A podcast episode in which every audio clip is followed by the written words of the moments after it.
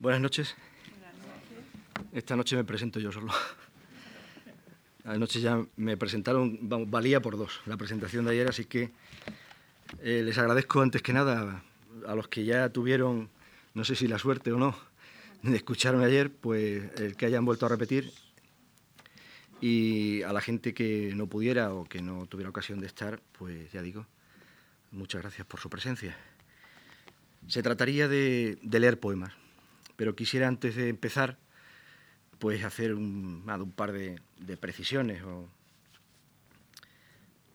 Mm, terminábamos ayer diciendo que todo lo que se refiere a la poética, que es lo que esa lectura de uno mismo que, se, se, hizo, de 20 años de, trabajo, de poesía, de, libros y todas esas cosas, que esa elucubración era, no era más, ni más ni menos que eso, que pura teoría que lo que hacía falta era que el poeta se defendiera con lo único que en todo caso le, le, da ese nombre, supuestamente merecido. Y son los poemas que ha escrito. Y esos son los poemas que esta noche pues, habrá que poner aquí en pie. O, y serán, ya digo, los únicos que justifiquen, si no sé si es la palabra adecuada o no, lo que uno vino ayer a, elucubrar, a decir. Uno de los tópicos, de los muchos tópicos que pesan sobre la poesía, es ese de que está escrita, sobre todo la poesía moderna, o si me permite la precisión, la poesía contemporánea, que está escrita para ser leída en voz baja, o en silencio incluso. Yo creo que eso es, ya digo, un tópico y una falsedad o una mentira. Porque si un poema no se sostiene en voz alta, no digo a gritos, no digo en un tono, no sé, agresivo o en un tono panfletario, no, no, yo me refiero a, dicho en voz alta, a que suene en la voz del poeta o de quien lo diga, pues algo falla. Tengo además la impresión de que el, común de los poetas, eh, la inmensa mayoría, eh, lo primero que hacemos cuando terminamos o damos por finalizado un poema, que eso dicen, no se da nunca por terminado, sino por abandonado, pues es leerlo en voz alta, leérnoslo en voz alta. Hombre, dentro de un orden, ¿no? Intentando disimular, porque si pasa por ahí el niño, o tu mujer o el vecino, dirá, este hombre está loco, ¿qué hace aquí recitando en voz alta? ¿no? Pero bueno, uno disimula, yo tengo la costumbre de poner la, mano incluso delante y me lo leo así bajito y me tiene que sonar. Lo primero que hago, ya digo, es leérmelo. Y ese es, por cierto, ese momento de privilegio que decía ayer, el único que tiene el poeta con respecto al lector normal, que es el primero que lee ese poema. Eh, yo creo, ya digo, eh, que si no se sostiene el poema en voz alta, no hay poema, algo, algo falla. Y es que para empezar el poema es sonido, es música, es ritmo, música callada, una música serena, una música tranquila. Hay poetas que no, que, tocan con, mucha música de, casi sinfónica por una parte o, rockera por otra. En el caso mío, yo creo que es una música muy, muy calladita, la pobre. Y, eso es, ya digo, fundamental. Em, Quería yo esta noche, y de hecho en el cuadernillo que se le va a entregar después, si no me equivoco, así lo podrán comprobar, leer solamente poemas inéditos. ¿Por qué? Pues muy sencillo. Primero, porque los editados están ahí en las librerías y los pobres libreros también comen y celebran su Navidad. Y, los que publicamos esos libros, a veces, pues cobramos unos dinerillos por poco, ¿no? Por, ellos. Es verdad que, que nada, nada del otro mundo. ¿no? Quiero decir que, bueno, que que pueden, si, tienen, si lo tienen a bien, acercarse, ya digo, a cualquier librería y es probable que hasta los encuentren. Y por otra parte, me da la impresión de que si ustedes se toman la molestia de venir hasta aquí a escucharme a mí esta noche, pues yo, aquí o a cualquier otro sitio, pues yo tengo que tener esa deferencia de, de, adelantarles lo que otros que no han venido pues no podrán saber o no podrán escuchar porque el libro todavía, este libro futuro, pues no está a la venta en ninguna librería. Entonces, por eso esta decisión. No obstante, Luego ya sobre la marcha me he dado cuenta de que no estaría de más, y yo creo que no nos va a llevar mucho más tiempo, que yo les lea un poema, solo uno, de cada uno de los libros ya publicados. Con lo cual, se harán quizá, acaso, una pequeña idea de lo que ha sido la evolución hasta ahora, y luego ya entraremos de lleno en, ya digo, todos los poemas inéditos de, ese libro futuro. Eh, no se trata de que delante de cada poema yo me extienda muchísimo explicando lo que no puedo ni quiero explicar, Quiero decir que también, lo mismo que digo que un poema se tiene que sostener en voz alta, el solito, pues también se tiene que sostener sin necesidad de muchas explicaciones. Pero también es verdad que en este tipo de lecturas, y por deferencia también al público, pues se suelen hacer algunas acotaciones, eh, dar algunas pistas, algo que tiene más que ver con el taller, con la trastienda, de eso que el poeta no puede hablar en sus libros porque no son ediciones comentadas. Y bueno, serían además un auténtico estropicio. Bien está que los críticos opinen de la poesía de los poetas, pero que los mismos poetas empiecen allí a hacer acotaciones o a dar explicaciones, pues sería un, auténtico despropósito y perdería, yo creo, en, intensidad de, lectura, porque, eh, permítanme que les diga, yo creo que el que termina los poemas, casi el que los escribe de verdad es el que los lee porque a veces nos quedamos muy sorprendidos, gratamente o desgraciadamente sorprendidos, por lo que cualquier lector saca de uno de nuestros poemas, que posiblemente no sea lo que uno, no sé si quiso decir o intentó. Por tanto, ya digo también, cualquier, cualquier eh, lector es el que, el que redondea, el que termina, el que da al poema que lee su definitiva forma, que por otra parte es intransferible y personal y propia, y que no tiene que ver con la del poeta, ni con la del vecino al lado, ni con el de arriba, ni con el de abajo. Suelo empezar todas las lecturas eh, citando a un citando un verso de un poeta eh, cubano, Eliseo Diego, que ayer, sin citar al poeta, a su autor, por tanto, pues también eh, mencioné en la, charla, en la conferencia. dice él que un poema, y yo diría la poesía en general, la literatura, es una conversación en la penumbra. Bueno, pues yo creo que a ese tono de lo que se dice entre amigos, en voz baja, confidencialmente, en una sala que evidentemente está en penumbra, sobre todo de aquí para allá, pues eh, quisiera uno que se adaptara o que este, este, sería el tono, el talante, si me permiten la palabra, que podía tener esta, esta reunión, ¿eh? la reunión de, esta noche. Voy a empezar leyendo un poema que mucha gente pues, no conoce, por la sencilla razón de que nunca apareció en ningún libro, salvo en una antología y yo dije ayer, de pasada, si alguno de los presentes, algunos sí estuvieron, recordarán que eh, había definido como núcleo germinal, que es un poco pedante esto del núcleo germinal, pero bueno, no lo uso en vano, porque lo, han usado otros. Eh, núcleo germinal, como este poema arranca todo lo que yo he escrito. Y dije ayer, y repito ahora, antes de leerlo, que de alguna manera yo reconocí cuando lo terminé que era mi primer poema verdadero. Lo de verdadero, por supuesto, está en cursiva, entre comillas. No es verdadero en el sentido rotundo de la palabra, sino con un poco de ironía. Y este poema que termina con un verso que es el que yo pongo, coloco al frente de mi primer libro, que sería Territorio, y del cual leeré luego ya eh, un poema al que, al que haré alusión. No lleva título y dice lo que sigue. Hojas de acanto y rosas, una vieja piedra de molino y enramadas, el suelo tejido de una hiedra fresca. Dejarse caer cuando la siesta insiste, cuando la parra protege y la chicharra canta. Mecerse con la brisa de la tarde, con la música acorde de las moscas. Obligarse a vivir con mansedumbre. Ni dormir, ni siquiera estar despierto. No buscar, sino amor. Aquí, en el huerto sombrío, donde las horas son luz tamizada y del limón aroma, hagamos de este lugar un territorio.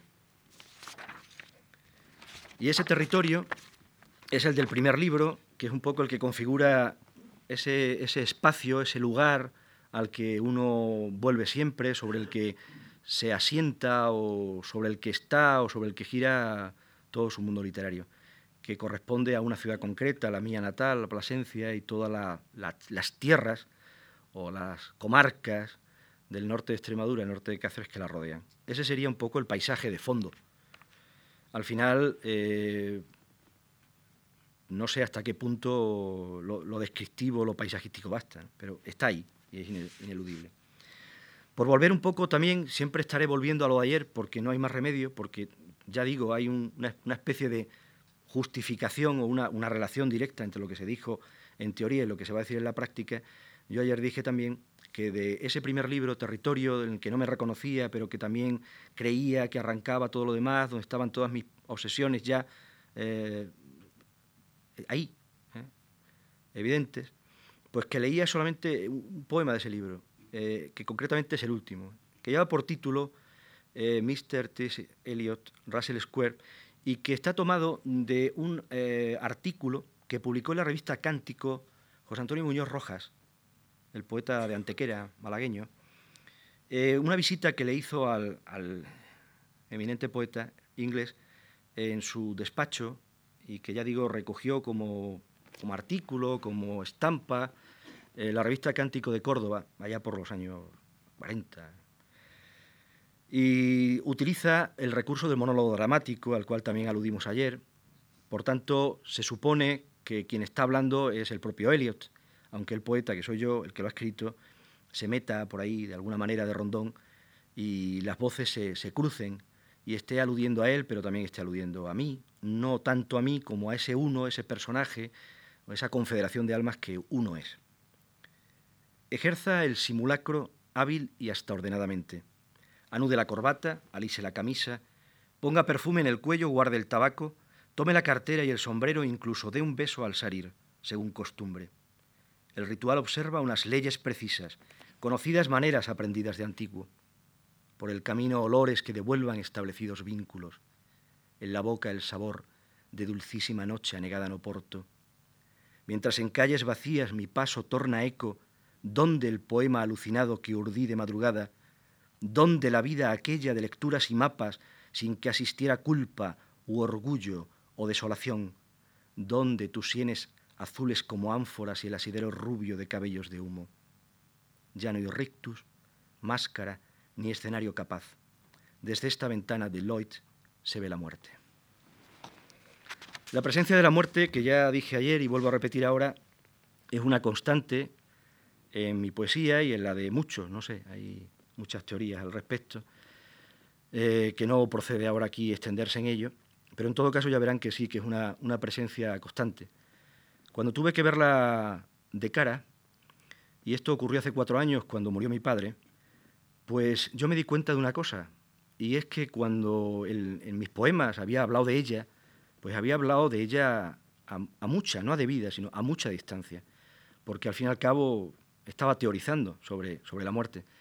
Pero luego me di cuenta de que esa teoría pues acercaba bastante a la realidad. Y noté otra cosa más, que me consolaba especialmente la poesía en esos duros momentos. Con lo cual esa relación entre la poesía y la muerte, repito, pues se hacía todavía más evidente, más intensa y mucho más necesaria. Este poema que voy a leer ahora pertenece ya al segundo libro, A las aguas detenidas, es un libro del 89, el primero es del 85, y también utiliza ese recurso del monólogo dramático trasunto el poema de una anécdota que yo concretamente leí en un libro de un profesor de la Universidad de Extremadura, muerto prematuramente, Juan Manuel Rozas, que tanto bien hizo por la poesía y por la literatura de aquella tierra y por la literatura española en general, porque fue un brillante investigador especializado en el siglo de oro y en la poesía, poesía moderna, sobre todo el 27, además de un bibliófilo muy competente. Él habla de, un, de una carta que le debe enviar a Damaso Alonso Pedro Salinas, desde el exilio americano. Y yo creo que con, ese pequeño, dato ustedes ya mm, aterrizarán mejor en el poema. Incluso verán que al final hay en algún verso alguna mención expresa a títulos de libros del poeta Pedro Salinas. Eh, no lleva título porque en ese libro, como dije ayer, son cantos y todos llevan un, un número. Este concretamente es el 18. Nada mueve las ramas de estos árboles, serenos entre arbustos, plantados al pie de elegantes jardines abiertos, bien distintos de aquellos paraísos cerrados que adoré y aún recuerdo, de sus copas truncadas, del líquen que a sus troncos se abraza irredimible, surge como una ciega servidumbre, una fuerza encendida que no acepta de mí sino ser una sombra conformada a su imagen. Debo ser donde lenta se pierde una larga avenida sin término, una sombra de sombras que en su extraña certeza desconfía del tiempo. Envuelta entre la niebla permanece la auténtica memoria que me vive, una otra claridad, la misma, esta, herida de palmeras que retengo y al alba cada día me deslumbra. Hasta su extinta huella recobrada, vuelvo vencido a verme, abandonado, sin el seguro azar, sin los presagios, sin esa luz alzada aquella noche que no quise soñar interminable. El siguiente libro ya sería Una oculta razón, del año 91, Y el poema que voy a leerle se titula La imagen detenida. Y bueno, tiene que ver, lo recuerdo perfectamente, como si fuera ahora, eh, una tarde en un pueblo donde yo vivía entonces, el pueblo de Jerte, que da nombre al valle, y yo miré por una ventana y lo que vi fue esto, la imagen detenida. El árbol acontece y es hermoso, sin hojas y con frutos, suspendido al borde de la noche. Solo el tiempo decide su fijeza. Fugitiva, la luz intermitente de los faros recorre la extensión de su memoria. Es fácil entrever tras los cristales la razón y el azar de nuestra huida. Lo que nos trajo aquí es esta ausencia del árbol y la luz, esa distancia que impone carecer de la atadura que te liga a un lugar donde regresas después de cierto tiempo, cada poco, para poder vivir. Si los recuerdos pudieran retornar en cualquier parte, si no fuese preciso oír el rumor de ciertos ríos u oler el leve aroma de otros días, bastaría mirar como quien sabe que ya no hay nada más, que en la ventana la luz se desvanece para siempre. El siguiente libro, en el tiempo muy cercano a este, del año 93, es A, debida distancia, que además de un título que yo tomo de un, verso de la poetisa, poeta, poetisa queda un poco, eh, malagueña María Victoria Atencia, pues eh, sirve un poco también de, lema general a, todo lo que yo he escrito. Creo que todo hay que mirarlo, hay que observarlo a debida distancia, para poder, bueno, pues no sé, hablar de ello de manera conveniente. Este poema que les voy a leer se titula Extranjero, y yo creo que todos en algún momento de nuestra vida lo somos, no necesariamente porque vayamos a otro país o porque vivamos en uno que no sea el nuestro, de origen. Creo que la condición de extranjero la llevamos, querámoslo o no, ya digo, incorporada. El extranjero. Ya la noche adormece la pasión del recuerdo. ¿De qué me movió a huir solo sabe el cansancio, esa herida del tiempo que una vez alojada se somete aplacando todo vano deseo? ¿De qué busqué en ser otros cualquiera puede hablaros? Todos huyen de alguien, a todos les persigue sigilosa la sombra del que fueron, y temen como a nada la máscara furtiva que apenas les dibuja su rostro en el espejo. Por eso buscan mares insondables y puertos y aeropuertos más recónditos, donde solo a sí mismos, a lo más, reconozcan. Ciudades misteriosas que nadie ha visitado, donde ser ese hombre del que nada sabemos. Alguna vez, no obstante, la luz del horizonte, un edificio de trazo similar a alguno visto, un gesto aún más equívoco que rompe la faz de la costumbre, la voz que a sus espaldas, susurrante, propone algún negocio clandestino, habrán de devolverles por sorpresa su antigua identidad, la patria, el nombre. Composición de lugar es una parte del siguiente libro, de Ensayando Círculos, que no deja de ser un poema extenso dividido en cinco cantos. Eh, los cuatro primeros corresponden a las cuatro estaciones del año y está asentado, situado en un lugar muy concreto al que ayer hice mención también, que es un molino de agua, un viejo molino de agua que recuperaron para que pudiéramos disfrutar de nuestros fines de semana y de parte de las vacaciones, eh, mis suegros, y que está muy cerca de Plasencia, en un valle entre dos, entre los dos más conocidos seguramente del norte de Extremadura, entre la Vera, por una parte, la Vera de Plasencia, y el Valle del Jerte. Ahí en medio hay un pequeño valle donde hay dos pueblecitos, Garguera y Barrado, y ahí está ese molino, porque pasa una garganta que parece que se llama del obispo. Y, bueno, pues es un lugar donde uno ha leído y escrito no poco, sobre todo hasta que empezaron a aparecer hijos, sobrinos y demás familia, como pueden comprender. Pero eh, es un lugar importante. Entonces, en ese lugar, esas cuatro estaciones del año, y este que cierra, que es el canto quinto, queda muy bonito porque suena ¿eh? una literación ahí bonita, este canto quinto que un poco resume eh, todo lo, dicho en los cuatro anteriores y también es una poética. ¿eh? Yo dije ayer que uno de, las uno de los obsesiones o una de las constantes es que uno, como cualquier poeta contemporáneo, moderno que se precie, ha, reflexionado sobre la poesía escribiendo poemas. ¿eh? La poesía como tema del poema. Es algo archiconocido y archisabido que ocurre en este tipo de, poesía llegado a este, a este punto. Y algo de esto ya digo hay, aunque uno eh, hay un verso en catalán escrito en el original del libro y yo como ni siquiera en la intimidad lo hablo, pues lo que voy a hacer es eh, traducirlo sobre la marcha.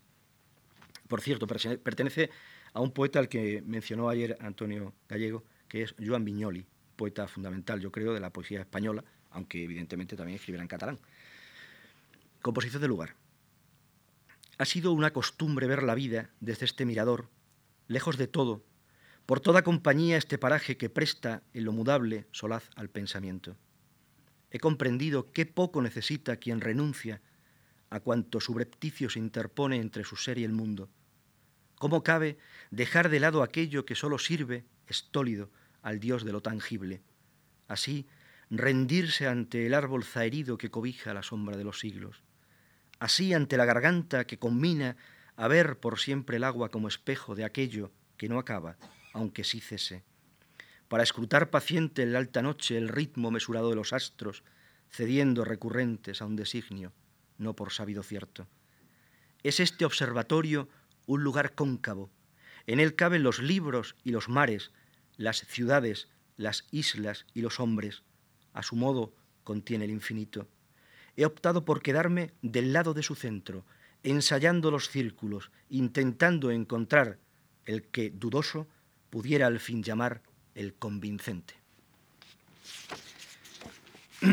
Mecánica terrestre, y ya terminamos de la parte, digamos, que no sería de, esta lectura inédita, eh, de mecánica terrestre mencioné ayer una, como novedad, porque yo nunca lo había hecho, una sección que hay en ese libro, que es del año 2002, por cierto, una sección de poemas de amor que lleva como título general de esos cinco poemas, eh, palabras privadas. Aquel verso de Helio, estas son palabras privadas que te, que te dirijo en público, que te dedico, no recuerdo bien, en público. Bueno, pues esas palabras privadas son las que yo creo que corresponden al amor, a las que uno puede decir a la amada, a la persona que quiere. Y son también un poco las palabras privadas de la poesía, porque uno siente mucho pudor a veces cuando la lee en voz alta, precisamente porque atiende a lo más íntimo, aquello que no se puede decir seguramente de otra manera, ni en la novela, ni en el ensayo, ni en otro formato, no sé, en el teatro. Y voy a leer pues un poema de, palabras privadas que además lleva ese título, Palabras privadas, y que cuando lo vean, si lo ven pues se darán cuenta de que es un poema que no tiene más signo de puntuación que una coma en el cuarto o quinto verso empezando por abajo. Quiero decir que esto habría que leerlo así como de un tirón, ¿verdad? Porque no hay parada posible, es como una especie de, desahogo después, de, después del amor. Palabras privadas que no puedo por menos que dedicar en, en la distancia a la persona que está dirigido, que por cuestiones profesionales y laborales que nos atañen a todos, pues no puede acompañarme como suele ser costumbre aquí esta noche. Cuando parece que nada ha de morir y has poseído y has sido poseído y fue un feliz momento pasajero, el fuerte y la frontera, y no hubo parte que no fuera del otro, ni mirada capaz de mantenerse sometida, y la respiración era una suma de falta y de abundancia, y nuestros cuerpos furtivos y accesibles e indistintos, y nuestra voz tu voz, y la mía ese eco que ha partido de ti dando alcance al deseo, y sentimos, o siento, que pudiera cesar, porque acaso la vida se ha cumplido en el gesto. En tu espalda la luz dice adiós y me urge a buscar la verdad emboscada que ha vuelto, para hacerme saber que tan solo fue un sueño. Eh, empezaría aquí la segunda parte que es la que corresponde a, la poesía inédita. Un libro que no sé cuándo aparecerá, puede que en el 2006, no antes, que se titula provisionalmente siquiera Desde fuera, y que voy a leer la cita, el epígrafe que lo encabeza, que lo encabezará, para que se hagan una idea de dónde tomo ese, título, vaya. Eh, es de un texto en prosa del poeta César Simón, al que ayer también aludí, una persona, un poeta importante en mi vida y, creo que, en mi poesía, a un artículo que él escribió que se titulaba La cumbre de la vida. Y dice César Simón, hay momentos culminantes en el cotidiano vivir. De pronto, comprendemos dónde reside lo esencial. No son nuestros problemas concretos, tampoco nuestros asuntos personales. Es el percatarse del hecho extraordinario de la existencia, como si la viéramos desde fuera. También se aludió ayer aquí a la perplejidad, al asombro, a la extrañeza, decía Ada Salas. Desde fuera se titula también este poema, que será posiblemente el cabra del libro, y está dedicado a este hombre, a César Simón, y a su mundo, y también se dejan caer algunos títulos de algunos de sus libros, desde fuera. Vivir es deslizarse, repetiste, captar nuestra existencia de soslayo o verla desde lejos, en lo alto, con la perplejidad del que contempla. Los que te conocieron aseguran que tú viviste así, que no hubo nada ni nadie que pudiera desviarte ni un ápice siquiera de ese trazo que le diste por fin a tu camino. Esa senda emboscada conducía a una casa perdida entre los páramos. Sobre aquel pedregal erosionado bajo la ardiente luz de los veranos, una sombra precisa dibujaba el estupor final de tu extravío. En ese santuario estableciste una visión del mundo peligrosa. Rogabas a los dioses con frecuencia que no nos castigaran con desgracias, capaces en su ardor de destruirnos, sin antes enseñarnos lo importante, la frágil transparencia de la vida. Mediterránea se titula este poema que les voy a leer ahora, y también hace alusión a ese paisaje mediterráneo en más de un sentido, o además de en el etimológico, que corresponde a ese lugar, esa tierra en la que uno fundamentalmente vive o está. Más en Mediterráneo, más en medio de la tierra que Extremadura o que ese lugar o esos parajes, dudo que haya algo. Y sobre ese mundo eh, y sobre la relación que ese mundo tiene con todos los mundos, porque ya dije que yo entiendo que lo local, y esto lo ha dicho Torga, y lo repite cada poco Luis Mateo Díez y muchos otros, el camino es de lo local a lo universal. Y sobre todo en este mundo, yo creo, globalizado, donde todo empieza, todo signo de identidad empieza a perderse. Creo que la única manera de, no sé, creo, de, darle un toque personal o propio a lo que uno hace es situarlo, ubicarlo, hacerlo habitable en un determinado sitio. Entonces, en, esa, en ese diálogo entre lo, local y lo universal, eh, por, esos andurriales transita Mediterránea. Bajo el sopor dañino de la siesta, por toda compañía, sueño y moscas, recuerdas los paisajes de otras tierras, distantes pero al cabo parecidas. El fuego de la cal como en el muro que tienes justo enfrente y esa luz que de puro radiante es transparente. El vasto territorio de las viñas, los olivos, las zarzas, las higueras que rodean el sitio donde escribes. El reino de la huidiza lagartija. Las altas azoteas de las casas con la ropa tendida contra el viento, suspensas de los montes, pueblos blancos, ciudades con murallas color ocre que se funden, secretas, al paisaje. Lugares con trazado laberíntico donde pierdes la vida en el intento. Sin embargo, hay algo que sin duda echas de menos, y es el agua, distinta de la dulce que aquí fluye de ríos, de gargantas y de fuentes, la salobre del mar que aquí no tienes. Este poema, que se titula Meditación en los jardines de Aranjuez, tiene una anécdota muy simple y por otra parte nada curiosa, supongo. Eh, una persona, eh, poeta también y general, cosa un poquito extraña, paisano, Juan Carlos Rodríguez, Búrdalo, pues se le ocurrió invitarnos a, a, leer poemas en Aranjuez, que es un sitio muy bonito, como todos ustedes saben. Pero cuando al día siguiente, después de la lectura, nos enseñó los jardines un poco, porque claro, no habíamos estado nunca en Aranjuez, pues pedía disculpas cada poco. Y decía, claro, que es que ahora estos jardines, pues no, claro, si hubierais venido en primavera, si hubierais venido en otoño, si estuviéramos en verano, pero es que claro, estamos en febrero y esto no, da de sí más. ¿no? Bueno, pues esta es mi meditación en los jardines de Aranjuez. ¿No es esta la estación del año más propicia para que el esplendor de estos jardines se muestre por entero? En primavera, el verde renovado de las hojas contrasta con el tono de las flores. En otoño, es la gama de ocres quien impone belleza a esa nostalgia que destila su zumo de las sombras frondosas del verano. Pero ahora en invierno, ni siquiera la luz de este sol de febrero, ni la seca y solemne majestad de los árboles, ni el silencio escondido tras el canto de un pájaro, son capaces de dar la medida precisa de ese sueño que alguien ideó como réplica del viejo paraíso. Y sin embargo ahí es donde en realidad está el sentido de esta creación del ser humano en la apagada música que brota del fondo de un jardín, cuando el mundo dispone una ausencia de vida y parece que todo permanece en la muerte. La impresión que yo me llevé cuando fui a visitar un pueblo que se llama Alcántara, a un instituto, que es una de las cosas más deliciosas que a los poetas nos cabe, ir a los institutos a leer a esos fieras, como dicen o decimos los padres y dicen los profesores. Y a mí me parecen gente encantadora porque te pones a leerles poemas y se les pone una carita tierna y si alguno dice amor, ¿eh? ellos, que llevan la carpeta llena de ripios, que al fin y al cabo son poesía y que, y que ya se dan cuenta de que gracias a la poesía muchas veces son capaces de expresar lo que de otra manera no podrían expresar. Pues yo iba al Alcántara y el compañero del instituto que invitó y a quien no puedo por menos dedicar este poema, que se llama Serafín Portillo, pues me dijo, sí, tú vas a venir por tal carretera, luego vas a tirar por tal otra y vas a aparecer en Alcántara. Pues bien. Entonces yo traspaso una loma y ya pues debo estar a punto de llegar a Alcántara y de pronto me encuentro con el puente de Alcántara, desde arriba, desde lo alto. Y yo digo, bueno, pues el puente de Alcántara lo habré visto mil veces, lo habremos visto todos.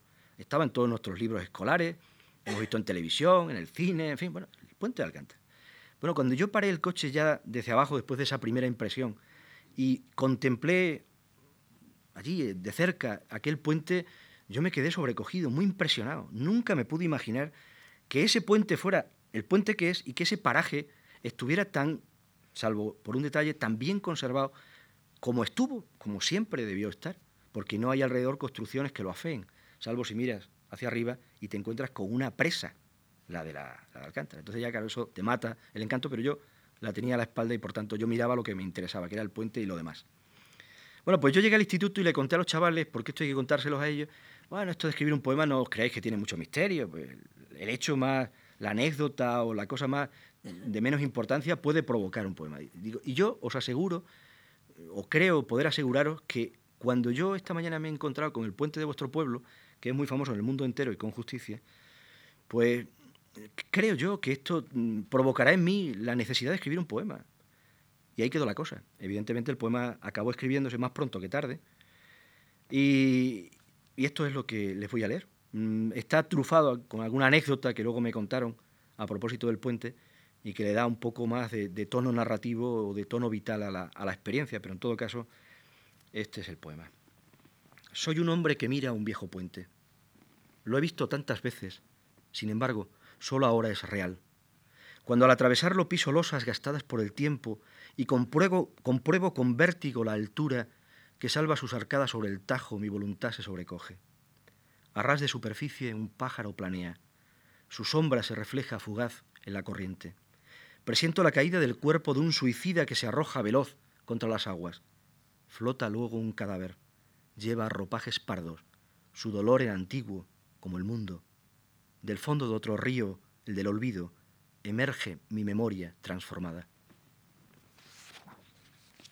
Otro jardín, que también dije ayer que era una presencia constante, un lugar, bueno, pues yo qué sé, la civilización de la naturaleza. ¿eh? Yo soy más de jardines cerrados, que había tantos en la ciudad natal donde vivo y que, bueno, pues quedan tan pocos, pasa con estos problemas de la especulación urbanística y de todas esas cosas. Pues este es un jardín de un pueblo también cercano a Salamanca, un pueblecito que se llama Morille, Jardín de Morille es el título del poema, y lo que cuenta no merece ser comentado antes de ser leído, porque se dice solo. Aquí dentro, cercados por el muro de piedra que rodea el jardín, descalzos en la hierba, la mirada perdida tras las copas de los árboles, el magnolio, la acacia, el castaño, el laurel. Reunidos, a resguardo de los tórridos vientos que transporta el verano, a salvo de la luz que ilumina inclemente la sed de estos desiertos mesetarios. No somos en verdad sino cuatro personas que conversan con calma, y al hacerlo se sienten confortadas por ello. Amigos que celebran el don de su lenguaje. Solo hombres y mujeres que evocan mientras hablan misterios inefables y claras evidencias, que conjuran sus miedos al nombrar lo indecible. Solo gente que tiembla cuando enuncia en voz alta palabras tan gastadas como amor, vida o muerte. Debo decir una cosa a propósito de este poema, una precisión que yo ayer estuve invitado por el Ojo Crítico de Radio Nacional y después de leerlo, alguien me dijo, eh, ahí, hay un error. Porque resulta que la academia, estas academias se sabe cómo son de, rígidas a veces, eh, no, no consiente que se diga para un árbol el magnolio, sino la magnolia. Digo, bueno, chico, pues, no, no, si la raíz latina me explica, ¿no? Era Mauro Armiño. Y yo, claro, no puedo, ya veré la posibilidad de, de replantearme o si no, pues mantener la licencia poética, porque yo no he escuchado nunca a nadie referirse al magnolio como la magnolia, que sería, eso sí, a lo mejor la flor que arrancamos al árbol. Así que, con permiso de los señores académicos, y sin que sirva de precedente, mantengo, aunque me excuso, no va a ser que algún, no, creo que haya un académico en la sala, pero bueno, por si acaso alguno de los que está aquí sentado llega a serlo, que no me lo tenga en cuenta.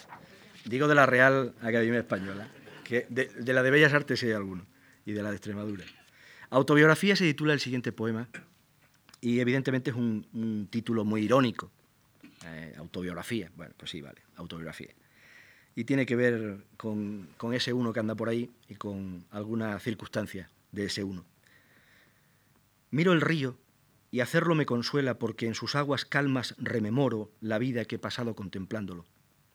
Aunque con su corriente se marcharan para nunca volver penas y gozos, el engaño del tiempo hace posible que no parezcan duras esas pérdidas. Están en mi mirada las mañanas tranquilas de domingo, pero también proyectadas sin luz en su reflejo las sombras acechantes de la noche. Y están en las orillas los recuerdos de las tardes de amor y están las voces de los niños que juegan y se bañan. Mi vida es este río que me lleva, esta apacible huida hasta la muerte. Mis ojos, al mirar, sin edad sueñan y me siento feliz por cuanto intuyo debajo de sus aguas incesantes.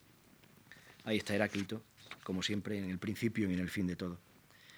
Este poema que sigue, ya queda poco, se titula El Señor de la Guerra y está dedicado a un poeta también considerable, muy importante, no muy conocido, ni falta que hace, es Juan Eduardo Cirlot. Y Cirlot, que era un poeta catalán, aunque en lengua española, pues era un hombre polifacético, coleccionaba armas, espadas, sables, esas cosas. Y también hacía crítica de arte. Su poesía también es muy distinta porque hay partes muy vanguardistas y muy arriesgadas en lo que se refiere al lenguaje y otras mucho más eh, clásicas o convencionales. Y escribe sonetos, pero a veces cómo llamar a lo que escribe otras veces, no tendría palabras. Bueno, pues eh, él se obsesionó por una actriz que representaba un papel de protagonista en una película que se titulaba El Señor de la Guerra. Yo tenía muchas ganas de ver esa película, pero no había ocasión. Entonces un amigo, al que está dedicado el poema, siquiera sea por eso, que se llama Néstor Herbás, pues me pasó la película. Y la película estuvo allí en la estantería, lo que pasa siempre en las casas cuando hay niños, ¿no? Que los niños quieren ver las suyas y cuándo pones tú la tuya, si luego hay que ver no sé qué y luego te vas a la cama, y, en fin, esto es complicado. Entonces ella me dijo, o me devuelves la película o vamos a acabar mal. Entonces, ante esa última posibilidad, metí la cinta en el vídeo y vi la película y me quedó muy sorprendido, muy gratamente sorprendido. Eh, este es el poema que hace al caso, a esa, a esa visión de esa película, y lleva una cita de un poeta italiano, de Umberto Saba, que dice, hoy mi reino es esa tierra de nadie. Veinte años de guerras me contemplan y eso a mi edad es una vida. A pesar de la fama y las victorias, el que llega a este oscuro rincón de Normandía es un hombre que ha sido derrotado. Desde esta única torre que rodean un bosque y una ciénaga se ve el paisaje atroz del fin del mundo. En medio de este páramo que anegan las aguas ponzoñosas de un pantano, no hay ley que legitime ningún orden, ni distinción de súbdito y proscrito, ni mayor amenaza que uno mismo. Tan solo una mujer podrá salvarme, porque ella es la verdad y la belleza. No tengo otro Señor que su palabra. Ella es mi redención, ella mi muerte. El siguiente poema está dedicado a un, eh, en, el, en el libro, digámoslo así, lo que he leído hasta ahora iría en una primera parte, se titularía o sección desde fuera. Y luego hay otras secciones en el libro. Eh, ayer hablé de la composición como uno de los problemas básicos a los que se debería enfrentar cualquier poeta. Cualquier poeta, eh, estamos hablando de poesía, el pintor, y aquí hay alguno, también tendrá que enfrentarse, o el músico, en fin, el problema de la composición no vale solo para la literatura o para la poesía, pero en todo caso también vale para la poesía. Y yo decía que creía haber mantenido en todos los libros que he escrito un sentido de la composición eh, que tienen que ver con lo siguiente, con que no son mis libros, creo, una mera, mera acopio de poemas o una antología de poemas, reunida cada cierto tiempo y con un título, haya o no secciones dentro, sino que obedecen a un orden y que eh, cierran un ciclo, algo así creo yo. estos dos poemas que voy a leer ahora pertenecen a, una de esas partes que saldrá en forma de plaqué, de cuadernillo, en una revista posiblemente en primavera, en la próxima primavera, una revista de, Santander que se llama Ultramar. Y que llevará, también no sé si definitivo el título o no, Lugares del Otoño. Por aquello de que el otoño, sí es verdad que a los poetas, bueno, a los poetas melancólicos, como uno, le da siempre eso a aquel. Esto es un, otoño en distintos lugares. El, otoño este que voy a leer ahora es el de Juste. El Juste es una presencia, eh, bueno, yo iba a decir, no sé, antigua, sí, porque ya uno va siendo viejo. En, lo que uno ha escrito hay muchos poemas con referencia a ese lugar y no soy capaz de, desligarme de ese lugar. Un lugar tan importante no solamente por lo que significa históricamente, sino por el lugar en sí. Hemos estado comentando antes que solo, el sitio ya, ya merece la pena. No, no tenía mal gusto el amigo Carlos I de España y V de Alemania para buscar un sitio donde retirarse. No es en lo escondido donde gravita el ser de este lugar, ni en lo remoto, aunque lejos esté de cualquier sitio tampoco en lo apacible, por más que su sosiego sea incluso proverbial.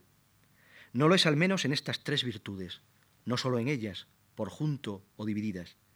Retirados, serenos, silenciosos, hay muchos más parajes, y ninguno le iguala en su rareza. Tal vez aquí radique la sustancia que esconde este refugio, en la imposibilidad, perdón, en la imposible descripción de lo que es, de lo que siendo significa. Uno llega otra vez, después de tantas, y un algo indefinible le transporta a un espacio que no es sino una atmósfera. Ahora, en el otoño saturada del ocre de los árboles y el agua de la lluvia. Ni fuera, en los jardines, ni dentro, en las estancias, el viajero descubre lo que busca. Tan incierta es su alma, tan secreta. Y este otro lugar del otoño está situado en una ciudad holandesa, Deventer o Deventer, que bueno, es una ciudad muy particular porque siempre ha tenido una pasión por todo lo que tiene que ver con la impresión de los libros, los libros y la... Entonces, bueno, pues no necesita mayor precisión que está aquí hecho. El poema, estos poemas no llevan título, sino que abajo y entre paréntesis aparece el lugar. Pues Juste, Deventer, Bruselas, eh, Madrid. Hay un poema dedicado a Madrid que podía haber leído, pero bueno, da igual. Seguramente no sea del que esté más satisfecho, pero sí hay un poema situado en un otoño madrileño.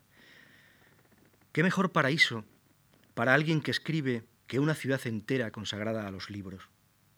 Bajo la lluvia torrencial de esta ciudad murada parece un barco ebrio que flota a la deriva.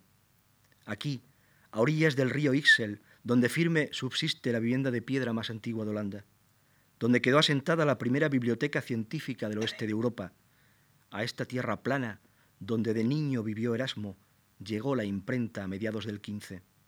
Desde entonces los libros son los reyes de Dementer. Lo pudo apreciar en una de las calles comerciales del centro. Un librero de viejo fatigaba volúmenes en las estanterías. La luz del interior era dorada. En ese instante hubiera cambiado mi destino por el suyo, el de alguien que concibe este mundo como una biblioteca que se ordena.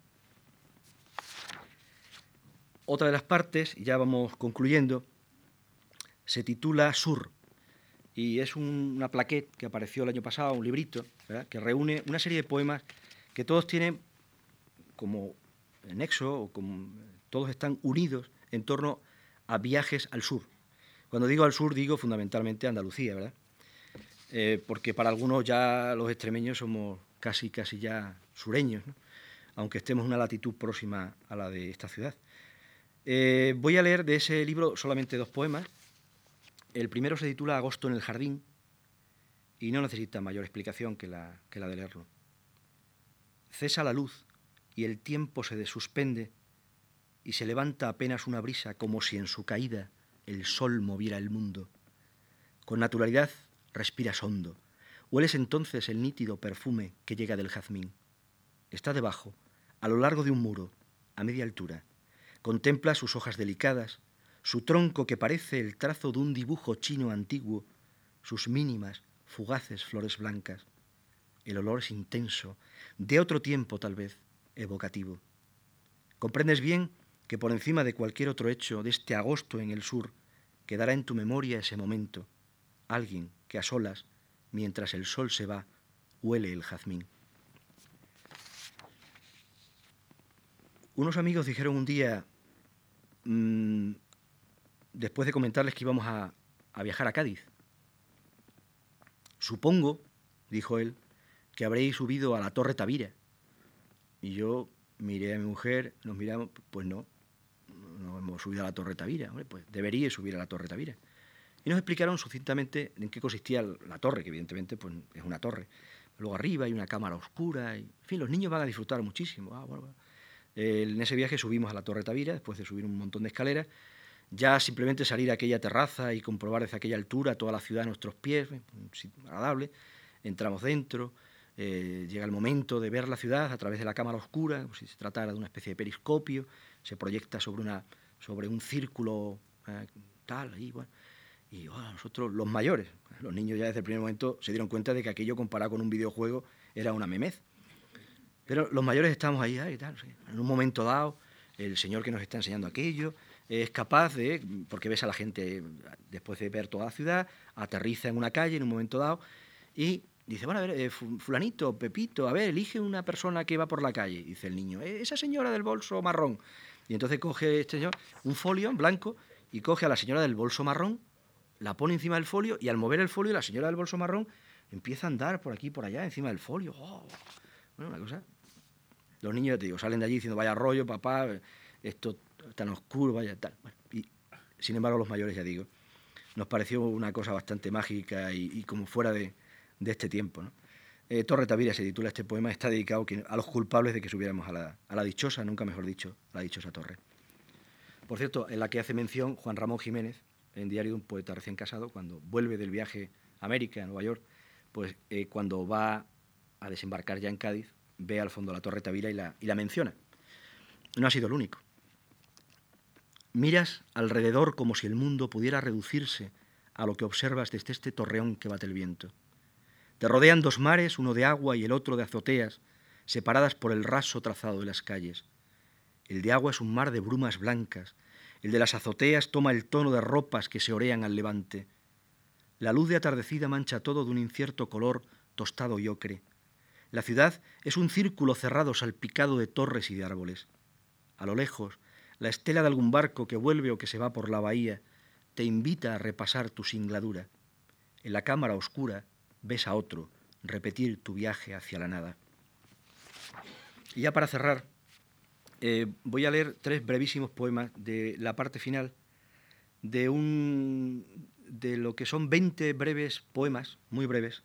Esto es una cosa llamativa porque yo hacía mucho tiempo que no escribía poesía o poemas breves, ya dije ayer que acabó uno bastante hastiado de al principio de, de sus primeros ejercicios literarios escribir ese tipo de poemas y, luego cambió mi respiración o yo necesité otro tipo de, expresión. Bueno, pues simplemente ahora hay una vuelta, un regreso a esas, formas más breves. Y esto que se titula Imaginario eh, tiene todo que ver eh, con un imaginario concreto, que es el de, la, el de la pintura de un pintor, para la redundancia, extremeño, Godofredo Ortega Muñez, pintor no demasiado conocido, pero, pero yo creo que un pintor importante, sobre todo por, su reflejo del paisaje, no solamente el paisaje extremeño, que evidentemente lo, yo creo que lo, bordó, sino bueno, pues también el paisaje de Lanzarote. Sus cuadros, ahora hemos tenido ocasión en Extremadura de ver una exposición importante, muy extensa. Eh, yo cuando escribí estos poemas ni siquiera había visto nunca un cuadro suyo en vivo y en directo, si me permiten la expresión. Pues uno se da cuenta, ya digo, cuando lo ve, eh, que era un pintor considerable. Pues este imaginario que está dedicado a Antonio Franco, director del Museo de Arte Contemporáneo, el que nos a tres poetas extremeños nos invitó a escribir algún poema. A mí me salieron 20, que vamos a hacer? Esto pido uno perdón por ello. Eh, me salieron 20 y recuerdo perfectamente cómo salió el primer verso, ese que te regalan los dioses, volviendo precisamente de Cádiz, aquel verano de hace dos o tres años, en ese campo tórrido extremeño, completamente devastado, seco, amarillo y tal. De pronto tuve, me vino a la cabeza un verso, el que yo ya suponía que iba a dar de sí ese poema que me habían pedido, no esos 20, claro. Eh, amo esta sequedad, amo esta sequedad. Y ese amo esta sequedad me fue repitiendo allí en la cabeza hasta que llegué a casa de Cemérida, que fue aproximadamente donde vi ese campo árido extremeño. Solamente voy a hacer una precisión más antes de leer estos tres últimos poemas, que solamente diré el número y, leeré de corrido. Eh, la precisión es la siguiente. Yo he aludido mm, entre ayer y hoy, a lo mejor demasiadas veces, a ese territorio en el que, ese paisaje que uno contempla, donde se ubica, sobre el que habita la, poesía que uno ha escrito. Eh, y todo, ya ven, eh, tiene que ver con, una zona fértil, húmeda, verde, que no es la tópica para, para, la Extremadura de la dehesa, digamos. Entonces yo lo que he conseguido con estos 20 poemitas, además de eh, disfrutar con la pintura de Ortega Muñoz y de recrearme en lo que veía, siquiera sea a través de medios muy modernos como Internet y reproducciones de cuadros, no, con los cuadros delante, lo que he conseguido es reconciliarme con mi parte de extremeño seco. No me refiero al carácter, que ese ya damos por supuesto que no es que sea para tirar cohetes, sino a esa parte seca del que siempre ha renegado bastante cuando daba el paso del tajo para abajo si me permiten la expresión, y empezaba a ver todo completamente eso, seco y tal, en seco en, verano, claro. Y esos campos tan ¿eh?